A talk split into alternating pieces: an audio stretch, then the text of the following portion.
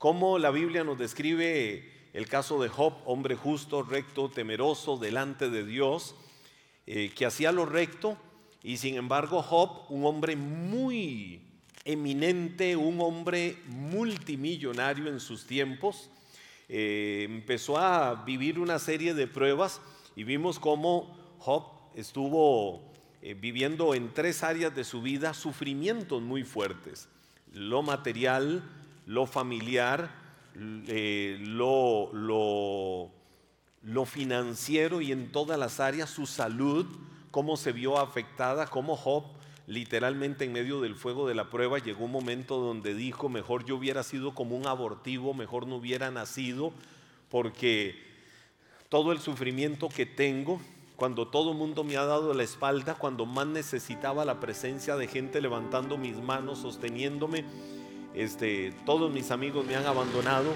tres amigos estuvieron ahí, vinieron a visitarlo, de tal manera que aquellos tres amigos, eh, cuando vieron a Job en la condición que estaba, se alarmaron, lloraron, clamaron de dolor en su corazón ellos y estuvieron ahí en torno a la vida de Job unos días en silencio hasta que se atrevieron a empezar a hablar. Pero luego cuando empezaron a hablar con Job, eh, lo que hicieron fue entrar en un debate, cada uno basado en su propia escuela de vida. Uno por la experiencia de la vida quería decirle a Job cuál era la causa de sus males.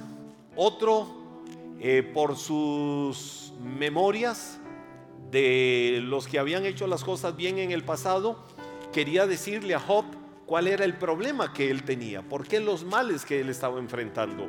Y otro de sus amigos, eh, que era muy legalista, le decía a Job o quería darle a entender a Job eh, por qué era que estaba pasando todo el fuego de la prueba que él estaba viviendo. Es decir, uno basado en su experiencia, otro basado en las tradiciones y otro basado en el legalismo. Tres diferentes formas que usaron los amigos basado en lo que ellos tenían como escuela de vida para decirle, estás mal, estás pasando esto, perdiste a tus hijos, perdiste toda tu riqueza, perdiste tu salud, perdiste todo por esto y esto y esto y esto. Eso provocó que más bien se generara un debate donde Job, a Job eh, venían y le decían las cosas, estás mal por esto y esto, esto no sirve por esto y esto. Lo ponía a la defensiva a aquello. De tal manera que Job lo que hacía era justificarse y decir porque él era un hombre íntegro, justo y todo el sufrimiento y todo lo que había pasado y todo lo que había enfrentado en el camino de su vida. Eh, fueron muchos tiempos en los que se dio ese debate y Job viviendo el fuego de la prueba en su vida. Su propia esposa, por la misma situación de crisis emocional, en un momento vino y le dijo, mejor maldice a Dios y muérete ya. La situación era caótica, la situación era terrible, lo que estaban viviendo, lo que estaban enfrentando ellos. Entonces, a lo que te quiero decir es que es uno de los eventos más descriptivos que hay en la Biblia sobre lo que es el sufrimiento del ser humano, tanto que la literatura universal eh, ha considerado el libro de Job como una de las descripciones más precisas y claras de la literatura eh, de cómo el ser humano sufre, de cómo el ser humano enfrenta las situaciones más dramáticas en su vida, pero cómo el ser humano tiene la capacidad de volverse a levantar. Y lo maravilloso del libro de Job es que es un libro ciento por ciento basado y fundamentado en las verdades de Dios. Es el libro más antiguo de la Biblia. Job era un patriarca, es el libro más antiguo de la Biblia y nos deja toda esa descripción. Ahora, hoy quiero tocar, les decía la semana anterior que les iba a hablar de todas las cosas que Dios restituye a Job. Eh, hablé del sufrimiento, hablé del proceso, hablé de la situación de sus amigos, si eran realmente amigos o enemigos, eran amigos, lo amaban. Pero lamentablemente confrontaban a Job en la situación que vivía como si fueran enemigos. Eh, todo ese proceso. Hoy quiero tocar con ustedes cómo vino la restitución de Dios a la vida de Job. Cómo Dios empezó a restituirle a Job. Y ese es el tema, la restitución de Job. Di conmigo la restitución de Job. Job es un buen ejemplo de restitución entonces. Y lo digo así porque el año 2022 en Iglesia Maná lo hemos llamado el año de la restitución. ¿Por qué ese nombre, año de la restitución? Bueno, porque fue la palabra de convicción que Dios trajo a nuestro corazón. La palabra que Dios trajo a mi corazón. Año 2022, año de la restitución. ¿Inspirado en qué? El libro del profeta Isaías, capítulo 57, verso 18. Estaba yo pasando por ahí estudiándolo y en ese versículo el Espíritu me detiene y Dios habla a mi corazón, Dios ministra a mi corazón y me dice, ah, ah, ah ahí está, ahí está el nombre del año. Isaías capítulo 57, verso 18 en general, eh, por lo menos eh, fusionando muchas de las traducciones, dice, yo he visto sus caminos, o a pesar de que he visto sus caminos, de que quizás muchas veces las cosas no se han hecho bien en la vida, de que quizás muchas veces no le has dado a Dios lo que tienes que darle de tu vida, de tu entrega, de tu dedicación a Él. Y a veces Dios ha sido relegado a veces Dios está por allá en un rincón, a veces Dios está por una esquina. Y el libro del profeta Isaías dice, yo he visto sus caminos, pero aún así los sanaré. Aún así los voy a guiar. Aún así, a todos los que se han lamentado, los que han pasado luto, los que han pasado dolor, aflicciones, angustias, tiempos contrarios de enfermedad, de crisis financiera, familiar, etcétera, etcétera, yo los voy a consolar. Y ese consolar de parte de Dios es, yo los voy a proteger, yo los voy a guardar y yo les voy a dar todo lo que ustedes necesitan y les voy a dar provisión en abundancia.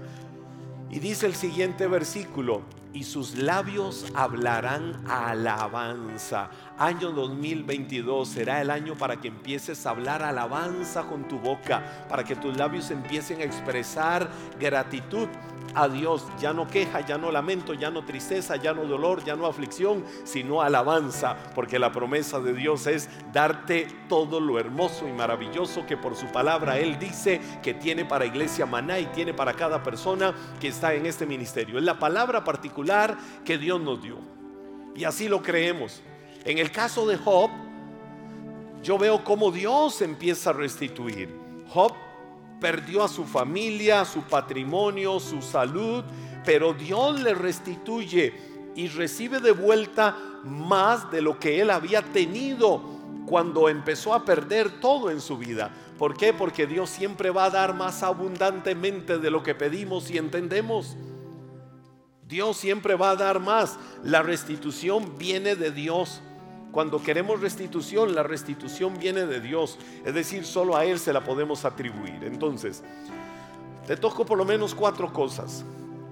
Eh, dentro de esas cuatro podemos sumar siete, ocho, nueve o todas las que veamos, pero en cuatro puntos quiero sumarte cuatro formas en que Dios restituye. Número uno, ¿qué restituyó Dios a la vida de Job? Y quiero que en Job te veas a ti mismo. Quiero que en Job veas tu propia vida. Quiero que en Job alimentes tu fe. Quiero que en Job alimentes tu confianza en Dios y que puedas decir, Señor, esa palabra es mía. Yo me adueño de ella, yo la creo, yo la tomo y la voy a vivir y voy a avanzar en pos de ella. Haré mi parte pero sé porque sé que Dios que no me abandona y ha prometido en su palabra restitución para nosotros va a ser la parte gloriosa y hermosa para mi vida en este año 2022. Número uno, ¿qué restituye Dios a Job? Su salud.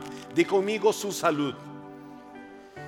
En el capítulo 42, verso 10, la primera parte, en ese versículo dice, cuando Job oró por sus amigos, ¿Qué hizo el Señor?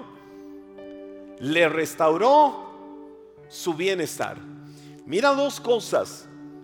Job viene y ora por sus amigos. Número dos, inmediatamente ¿qué hace Dios? Job hace su parte. Dios hace la parte suya. Le restaura su bienestar. Wow. Cuando la Biblia dice bienestar, es otras traducciones dicen quitó Dios la aflicción quitó Dios el dolor. Está hablando de la parte física. Cuando yo veo en el libro de Santiago que la Biblia dice, ¿está alguno enfermo entre ustedes? Llame a los ancianos de la iglesia, es decir, al líder, a los líderes de la iglesia. Oren por él, únjanle con aceite, que de hecho ese es el uso bíblico correcto en el Nuevo Testamento del aceite, orar por los enfermos. Únjanle con aceite. Y dice la Biblia, y si hubiere cometido pecados, también le serán perdonados.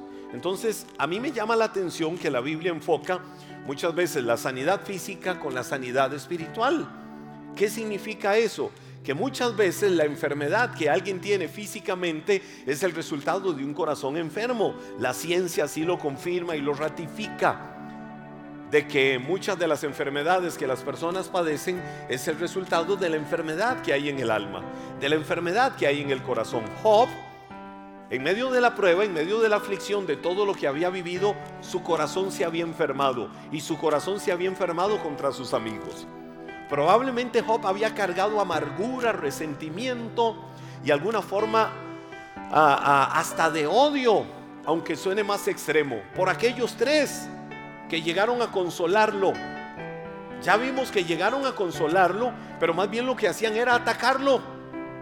Lo que hacían era como decirle, uno, entra en razón. Mi experiencia y lo que yo he visto en la vida me dice que todos tus males es por esto. Tenés que arrepentirte. Dios no puede pasar por justo a un injusto. Y entonces, basado en su experiencia, estaba poniendo a Job como lo peor. Job se defendía. Es decir, empezó un debate muy feo, muy fuerte con su amigo. El otro, Job, los que antes hacían las cosas las hacían bien. Estás mal, estás en pecado. Todo lo que estás viviendo es el resultado y es la consecuencia de todos los males que has acumulado en la vida. Porque si hubieras hecho las cosas como las hacían los otros, si hubieras hecho las cosas de esta manera, no te estaría yendo mal. Entonces, ¿qué hacían? Lo ponían a la defensiva. Y Job empezó a cargar rencores, amarguras contra los que se llamaban amigos. El otro llegó, Job, eres un hijo de la rebelión y Dios me revela y Dios me dice y Dios me enseña por su palabra que ha venido una lluvia de maldición sobre tu vida y han caído las plagas sobre tu vida porque había pecado en ti. Se lo ponen a la defensiva. Job dice, necesito amigos y estos vienen a atacarme. Pero veo aquí que el proceso de la restitución mucho tiempo después en la vida de Job empieza a partir de un primer paso que Job dio. ¿Cuál es? Oró por sus amigos. Paso fundamental para que venga restitución y sobre todo restitución física, restitución de salud a tu cuerpo. Hay rencor, hay amargura, hay odios, hay algo, algo que estás cargando contra una persona, es el tiempo de soltar eso. Es el tiempo de que liberes eso de tu vida. Es el tiempo de que te salgas de esa cárcel, que rompas esos barrotes de la cárcel emocional que te han tenido atado a una persona a través de la amargura. Ya sabemos que esto es una cadena. Por eso dice el libro de Hebreos que no brote ninguna raíz, raíz raíz de amargura. Todos sabemos cómo son las raíces. Debajo de la tierra se van extendiendo y corriendo. Y algunas crecen de forma impresionante. Se puede talar un árbol por encima, pero si las raíces son consistentes, fuertes, eso hará que vuelva a brotar, que vuelva a surgir. Entonces, ah, la Biblia dice que no brote una raíz de amargura, porque por ella muchos pueden ser contaminados. Es decir, cuando alguien tiene amargura en el corazón contra otra persona, contra cuando, alguien tiene una amargura contra alguien en particular, ¿qué va a hacer esa persona? Se lo va a contar a aquel, a aquel, a aquella, al otro y contamina a muchos. ¿Por qué? Porque su corazón está enfermo, su corazón está intoxicado. Necesita una sanidad en su alma. No necesita que le estén sacando demonios. No necesita eh, que lo estén sometiendo ahí a un montón de, de terapias, de liberación, etcétera, etcétera. No, lo que la Biblia enseña es que debe de decidir. Y yo lo veo en el caso de Job, que decidió orar por sus amigos. ¿Lo había hecho anteriormente? No, no lo había hecho. Luego dice la Biblia en el libro de Efesios que la amargura trae la ira. Es decir, cuando alguien está amargado, empieza a irarse y empieza a verse en sus gestos, en sus caras. Ah. ¿Por qué? Porque está amargado y, hay ira. Y la ira trae enojo. Y el enojo muchas veces es inconsciente y la persona no se da cuenta que está hablando a través del enojo. Y entonces ah, llegan y, Gabriel, ¿qué? King, ¿qué pasó? No se da cuenta. ¿Por qué? Porque está hablando a través del enojo. ¿Y todo de dónde viene? De una ira, perdón, de una amargura en el corazón. Y el enojo trae gritería. Es decir, la forma en que se manifiesta el enojo es la gritería. La gritería trae maledicencia, es decir, palabras sucias, palabras feas. La maledicencia trae la malicia, el deseo de venganza. Entonces, Job había acumulado cosas contra sus amigos que quisieron hacer algo bueno, pero terminaron haciéndolo mal. La Biblia dice que Job ora por sus amigos y inmediatamente dice el versículo que Dios restaura su bienestar. ¿No será que muchas veces las aflicciones por las que algunas personas, aflicciones físicas, le pagan tantísimo dinero a los médicos? Bendita la salud, bendito los médicos Bendita la ciencia que Dios usa. Pero muchas veces hay personas que andan buscando y pagando por todo lado algo que se puede sanar con liberación a través de la confesión y la confesión de la oración. La Biblia dice, bendice a quien te maldice, bendice a los que te ultrajan entonces, ¿no será que hay personas que para su sanidad física lo que necesitan es soltar a otros con la amargura, el odio y el rencor que tienen? Fue lo que Job hizo. Y entonces dice la Biblia que el resultado fue que inmediatamente Dios empieza a restaurar su salud. Eh, ¿Cuál salud? ¿Qué pasó con Job? Una descripción que recordamos. Vamos al capítulo 2, a los versos 7 y 8. Eh, nos vamos a los inicios de toda la parte del fuego de la prueba, lo, todo lo rudo y feo que Job empezó a enfrentar. Y la Biblia dice, Job 2, 7 y 8, entonces Satanás salió de la presencia de Dios e hirió a Job con terribles llagas en la piel, desde la cabeza hasta los pies. Y dice el siguiente versículo, Job sentado entre cenizas se rascaba con un trozo de teja para ver si eso le aliviaba el dolor. Porque era terrible la enfermedad que había caído sobre el cuerpo de Job. Con razón sus amigos gritaron y se lamentaron cuando llegaron y a la distancia lo vieron. Estaban viendo a una persona que no era el amigo que ellos habían conocido. Imagínense cómo estaba su cuerpo llagoso, su cuerpo purulento, su cuerpo enfermo, la piel enferma en Job por la enfermedad que había caído sobre su cuerpo. Entonces, ahí es donde la Biblia describe cómo empezaron a darse los males en la salud física de Job. Pero dónde empezó a darse la restitución cuando Job oró por sus amigos. Y yo creo que en este año 2022 esa es una palabra de promesa. Pero yo tengo que hacer mi parte. Y mi parte es muchas veces buscar cuál es la raíz que puede estar provocando algunos de los males en mi vida. Y cuidado y la raíz es el rencor, la amargura, el odio, la falta de perdón. Jesús lo decía. Jesús resumió toda la ley y los profetas. Jesús resumió los diez mandamientos dados en la cumbre del monte Sinaí a Moisés en dos expresiones. Amarás al Señor tu Dios con todo el corazón, con toda el alma, con toda la mente, con todas las fuerzas. Y a tu prójimo.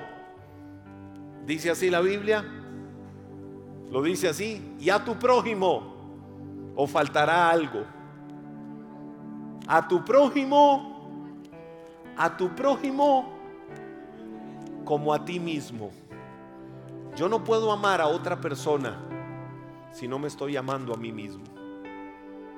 Yo no puedo amar a otra persona si me estoy automaldiciendo. Yo no puedo amar a otra persona si estoy siempre viendo todo lo malo en mi vida.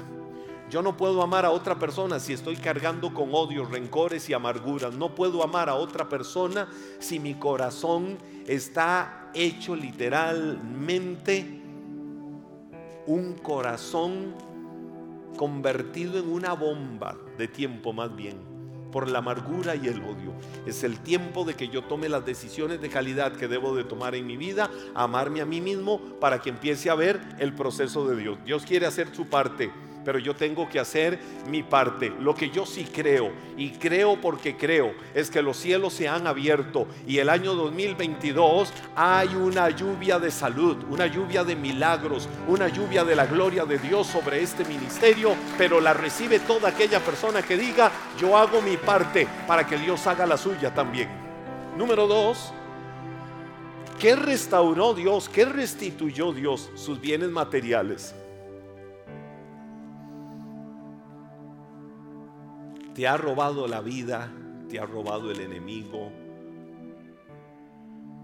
o le has entregado al enemigo, o has dejado que el enemigo te robe.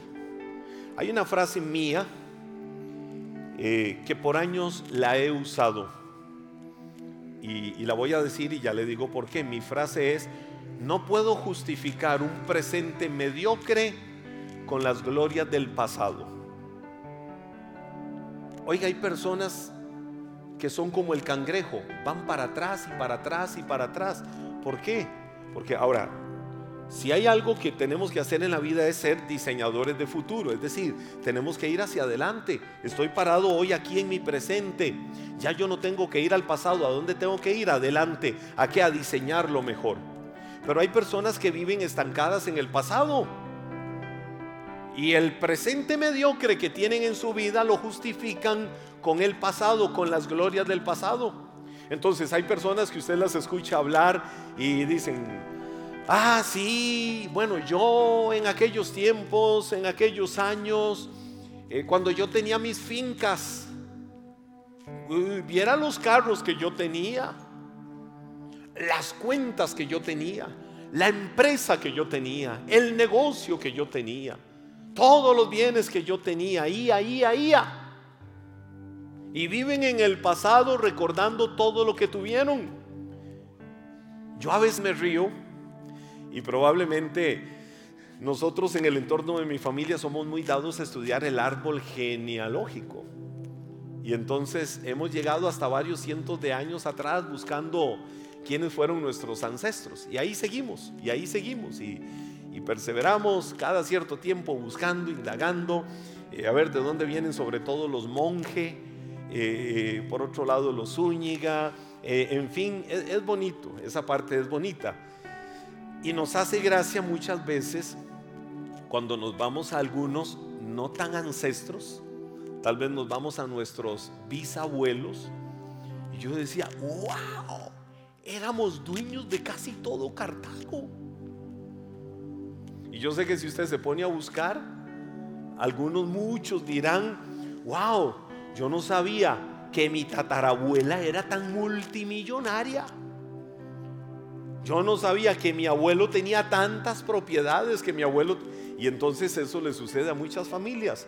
Entonces muchas veces vacilamos y decimos, ¿y por qué eso no llegó? ¿Y por qué no llegó a nosotros? ¿Qué pasó en el camino? ¿Qué sucedió? Ahora lo que te quiero decir es, a mí qué me importa si tuvieron o no tuvieron. Yo no tengo lo que ellos tuvieron. Pero probablemente ellos nunca tuvieron lo que yo tengo y es la riqueza más grande llamada el amor eterno del Dios que me amó y me salvó y murió por mí en una cruz para darme vida y para darme salvación. El punto es que muchos viven en el pasado recordando todo lo que vivieron y todo lo que tuvieron y todo lo que hicieron. Entonces con eso justifican el presente mediocre. Es el tiempo de que dejes de ver hacia atrás y te enfoques hacia adelante. Ya no miren lo que tuviste. Párate en el presente, ¿dónde estoy? ¿Qué tengo? ¿Qué debo de hacer? Y voy hacia adelante. La Biblia dice que en el caso de Job, el Señor viene y le restituye sus bienes materiales. Capítulo 42, verso 10, pero ahora en la segunda parte dice, es más, el Señor le dio, ¿qué cosa? ¿Qué cosa le dio Dios? Yo quiero escucharlo en ustedes. ¿Qué cosa le dio Dios? El doble de lo que antes tenía. Eso es restitución, sí o no. ¿Ah?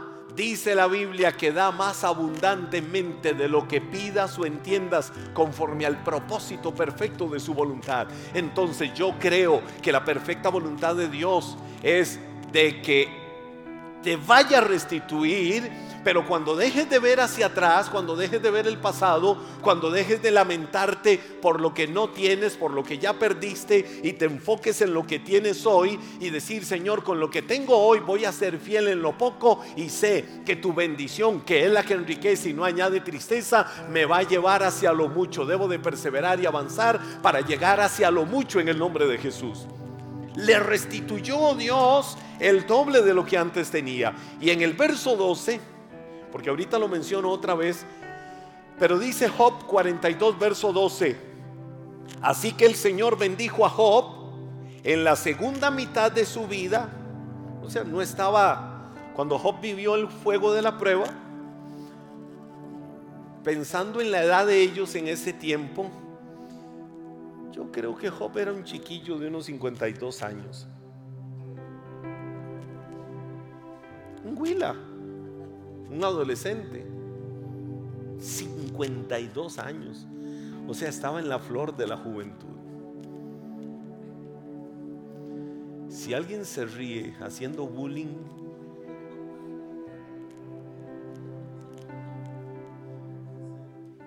que el Señor te bendiga. Así que el Señor bendijo a Job en la segunda mitad de su vida, aún más que al principio pues ahora tenía 14 mil ovejas, 6 mil camellos, mil yuntas de bueyes y mil burras. Ahora, ¿por qué dice la Biblia el doble? Porque Job capítulo 1, verso 3 dice, poseía 7 mil ovejas, esto fue antes de que lo perdiera todo poseía siete mil ovejas, tres mil camellos, 500 yuntas de bueyes y 500 burras. También tenía muchos sirvientes. En realidad era la persona más rica de toda aquella región. Oiga, era la persona más rica con lo que tenía según el capítulo 1, verso 3. Pero cuando viene el tiempo de la restitución, la Biblia dice que el Señor le dio el doble de lo que antes tenía, lo que dice el capítulo 42, verso 12. ¿Qué significa eso? Que si antes Job era rico, ahora ¿cómo era Job? Después de la restitución, hipermillonario, porque Dios siempre va a dar más abundantemente de lo que le pidas y lo entiendas, porque los pensamientos de Dios son buenos, de paz, para darte el fin que esperas y aún más a tu vida. Créele a Dios, créele a su palabra, párate firme, persevera en Él, que hay algo bueno de Dios para tu vida. Ahora, un punto importante capítulo 12, verso 15 del libro de Lucas. Dice Jesús en el Evangelio de Lucas capítulo 12, verso 15, y luego dijo, tengan cuidado con toda clase de avaricia. La vida no se mide por cuanto tienen. Nunca midas tu vida por tus bienes materiales. Job lo perdió literalmente todo vivió las peores tentaciones, aun cuando le decían su propia esposa, maldice a Dios y muérete. Aun cuando sus amigos trataban de encontrar en toda la ruina que estaba viviendo cuál era el pecado de Job, cuál era la situación que estaba viviendo. Y Job, dice la Biblia, que con todo y eso no maldijo a Dios. Job en el momento cumbre, en el momento más alto de su crisis, fue cuando soltó la palabra de yo sé que mi redentor vive. Es decir, estoy tirado en el polvo, estoy pasando lo peor de la vida y aún así en el polvo, derrotado, débil, abatido, en agonía, cuando a todos los tengo encima haciéndome así, cuando muchos me han abandonado, yo sé que mi redentor vive y Él se va a levantar para yo ver su poder y su gloria. No maldijo a Dios, ¿Qué significa eso? Que la vida de Job no consistía en los bienes que tenía. Vinimos a este mundo sin nada y sin nada nos vamos. Los bienes materiales, la ropa que tenemos para vestirnos, eh, los activos, los patrimonios materiales que cada uno en particular tenga en la vida, Primero son bendición de Dios, pero son bendición de Dios en este mundo, porque nada trajimos y nada nos llevamos. Entonces eso lo recibimos en este mundo y en este mundo se va a quedar.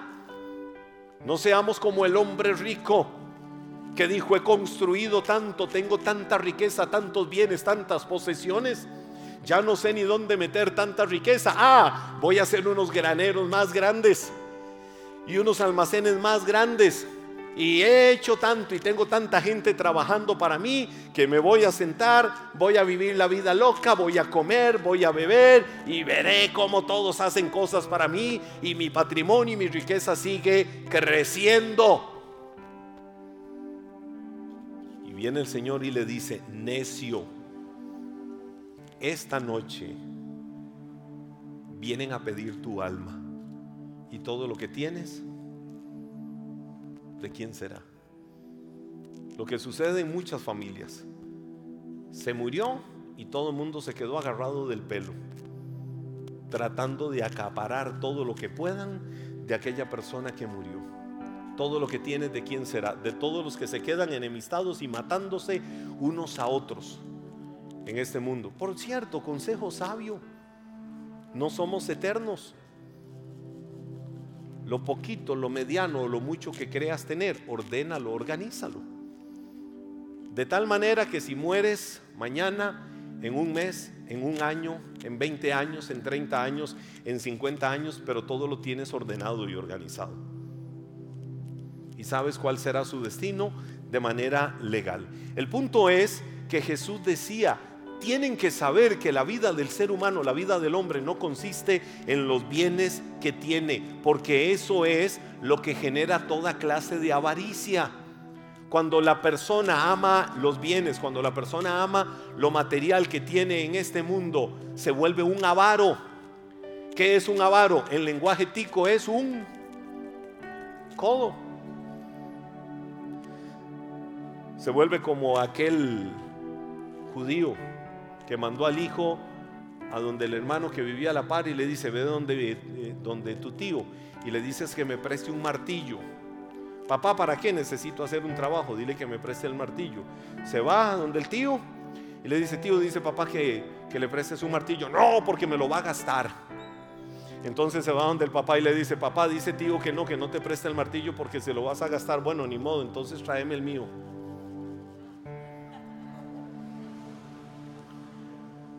La persona avara es así. Se vuelve tan amadora del dinero, se vuelve tan amadora de lo que tiene, que no lo disfruta, que no lo comparte. El principio bíblico es de que Dios le da semilla al que es sembrador, le da pan al que come, para que esté prosperado en todo, para toda generosidad. Mire, la persona generosa la persona generosa realmente nunca va a carecer de nada. Siempre va a haber la bendición de Dios en su vida. Por eso la Biblia deja claro de que la vida no consiste en los bienes que se tienen y que eso es lo que genera avaricia. Por eso Pablo le dice al joven Timoteo, raíz de todos los males es el dinero. Ah, corríjanme, tienen libertad raíz de todos los males es el dinero. No, no es el dinero. El dinero es solo un medio en este mundo para alcanzar cosas. En este mundo para alcanzar cosas. La Biblia lo que dice es que la raíz de todos los males es el enamoramiento hacia el dinero. Por eso Jesús dijo, nadie puede servir a dos señores, o sirve al dinero o sirve a Dios. Es decir, o sirve al Dios Mamón, que es el Dios del dinero, o sirve realmente a Dios. Y en Job eso quedó muy claro, cómo Dios no le iba a restituir sus bienes materiales y al doble. Si antes era rico, ahora es doblemente rico. ¿Por qué? Porque aún en medio del fuego de la prueba, entendiendo que todo lo que había perdido materialmente lo había obtenido en este mundo, siguió alabando y siguió exaltando al Dios de los siglos. No importa lo que hayas perdido, no importa lo que el diablo te haya quitado, no importa lo que hasta irresponsablemente en algún momento entregaste y lo perdiste, hoy toma la decisión de que para el año 2022 tus labios, como dice la Biblia en el libro de Isaías capítulo 57, verso 19, se llenan de alabanza a Dios. Y en medio de la alabanza, y teniendo o no teniendo, como decía aquel hermano en Cristo que ya se fue con dinero sin dinero, alaba a Dios, adora el nombre del Señor, exalta su nombre, glorifica el nombre bendito del Señor. Tengas o no tengas bienes en este mundo, alaba y adora y exalta el nombre del Señor. Sonido. Alaba y adora el nombre del Señor, exalta al Señor con tu vida en todo momento. Número tres, número tres, ¿qué restaura Dios en la vida de Job?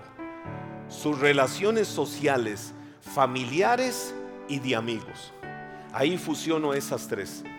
Le restaura la vida social, le restaura, perdón, le restituye la vida social, porque restaurar es volver al estado que antes tenía. Restituir es, te voy a dar algo ahora muchísimo mejor a lo que tenías. Entonces le restituye su vida social, su vida familiar y de amigos.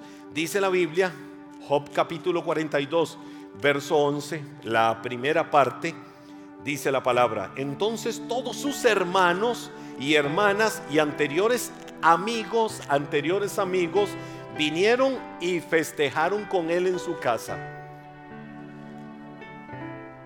Ahora te voy a decir algo ahí. Cualquiera dice, qué injusto suena eso. Y en el peor momento lo abandonaron, sí. Pero cuando hay un corazón sano, cuando hay un corazón correcto delante de Dios, no importa lo que te hayan hecho, Job se liberó a través de la oración. Y la Biblia dice que su proceso de restitución vino cuando Job empezó a orar por sus amigos. Por los que habían sido sus amigos. Los que lo habían abandonado, los que lo señalaban, los que lo juzgaban, los que lo condenaban. La Biblia también dice que aún en el capítulo 19 sus propios hermanos se alejaron. Su familia lo abandonó. Pero cuando alguien tiene un corazón sano, esa persona no va a ver al pasado y decir a este hijo del diablo, esta hija del diablo, que se lo lleve Satanás. No, esa persona tiene su corazón sano y sabe qué va a hacer, va a bendecir ahora. Entonces, tuvo que haberse dado todo un proceso, pero en ese proceso Dios trajo sanidad, Dios trajo restitución. Sus hermanos, hermanas, anteriores amigos, todos vinieron ahora y pudieron empezar a festejar con Job. Esa es la bendición de Dios. Eso es lo bueno que Dios hace en la vida de alguien. Ahora, Proverbios capítulo 19, verso 4, dice la Biblia, las riquezas atraen muchos amigos, la pobreza aleja a todos. Lo digo en el sentido de la realidad. Una persona cuyo corazón, cuyo Dios es el dinero, le van a sobrar amigos. Pero cuando esa persona no tiene nada, todo mundo se aleja. El caso de Job es como Dios empieza a restituir en esto la vida social, porque ahora ya puede compartir, ya su cuerpo está sano. Entonces puede compartir, volver a su entorno social, hacer sus asados, disfrutar con sus amigos, con sus familiares, con tantas personas. Podía volver a abrazar, podía volver a amar a muchos, porque ahora ya disfrutaba de algo diferente. Entonces, debido a la condición en la que Job estaba, aún en la vida social, los amigos lo habían apartado, la gente lo había apartado, no querían tener ninguna forma de relación con él. Posiblemente, miren, las reuniones sociales de sus amigos, el platillo preferido era Job. Es decir, el centro de la crítica y el centro del juicio era Job. Job, ¿vieron cómo está? Aquí que ni se acerque. Job, Vieron todo lo que le pasó. Seguro andaba mal. Job, vieron todo lo que le pasó. Le cayó la plaga, le cayó una maldición. Job, y seguro era el centro de la comidilla, de la crítica y del juicio de los demás en algún momento. Estaba literalmente apartado. Pero aquí yo veo cómo Dios empieza a restituir. Y eso es parte de la restitución de Dios, sanando relaciones de los unos con los otros. Sanando la vida de familia sanando también Dios los niveles de honra, porque la Biblia dice que le traían de todo, y ya lo vamos a ver. cómo Dios honra a las personas. Aquí es donde entra el punto número cuatro. ¿Qué restaura Dios? Regresaron las bendiciones y la honra. Yo no sé qué bendición has perdido en tu vida. Yo no sé qué nivel de honra has perdido en tu vida. Pero si hay alguien de fe, si hay alguien retado, si hay alguien desafiado que pueda decir, yo lo creo, que para este nuevo año, año de la restitución, viene la lluvia de bendición de Dios sobre mi vida y vienen niveles de honra de parte de Dios, aún de donde no lo espero, pues yo lo saludo como Abraham, que en esperanza contra esperanza saludaba sus bendiciones, que aún cuando la realidad le decía, estás loco, que aún cuando la realidad le decía, no lo vas a hacer, no lo vas a lograr, no lo vas a alcanzar, el viejito de casi 100 años decía, jaja me vuelve el vigor de la juventud, como dice el mexicano. Y van a ver, y la honra va a venir, aunque se burlen y me digan que le estoy robando oxígeno a la vida. Pero si Dios lo prometió y Dios lo dijo, Puede mentir mi abuela, puede mentir quien quiera mentir en este mundo, pero si hay alguien que no miente es el Dios en el que yo he creído. Y por eso el Dios en el que he creído hace maravillas. Yo saludo la bendición de Él. Yo saludo todo lo bueno que Él tiene para darme a mi vida en todo momento. Dice la segunda parte del verso 11, lo consolaron y lo alentaron por todas las pruebas que el Señor había enviado en su contra. Y cada uno de ellos le regaló dinero y un anillo de oro. Vino restitución de honra a la vida de Job. Vino bendición de Dios. Job vivió y Job pasó solo su sufrimiento. No había nadie que lo pudiera consolar en ningún momento. Estos tres amigos vinieron a ayudarlo, vinieron a consolarlo, pero todo fue reproche y todo fue juicio sobre la vida de Job. Te voy a decir algo, toma esta palabra, recibe esta palabra en tu espíritu. Dios nunca va a tener al justo por injusto. Sabe restituir lo que el enemigo vino a quitarte en tu vida. Y toma esta palabra, Dios no resta Dios no divide, Dios suma y multiplica. Y por esa razón Dios siempre dará cosas mejores a las que antes tuviste en tu vida. Quiero que te vayas poniendo de pie. Dice en el verso 12 la traducción de la Reina Valera del 60, ahí en el capítulo 42, bendijo Jehová el postrer estado de Job más que el primero. Yo quiero que esa palabra la creas hoy y diga, Señor, sé que mi postrer estado será mayor y mejor que el primero. Sé, Señor, que lo que viene será mucho mayor. Esta porción de la Biblia, mi postrer estado será mayor que el primero. Debe de ser tu impulso de fe al saber que cuando te humilles ante el Señor, Él te restituye al doble lo que te ha sido quitado. Levanta tus manos al Señor. Quiero que creas y recibas esta palabra. Dios quiere que sepas que el momento que estás viviendo y las situaciones que te están abatiendo no será razón ninguna para derrotarte.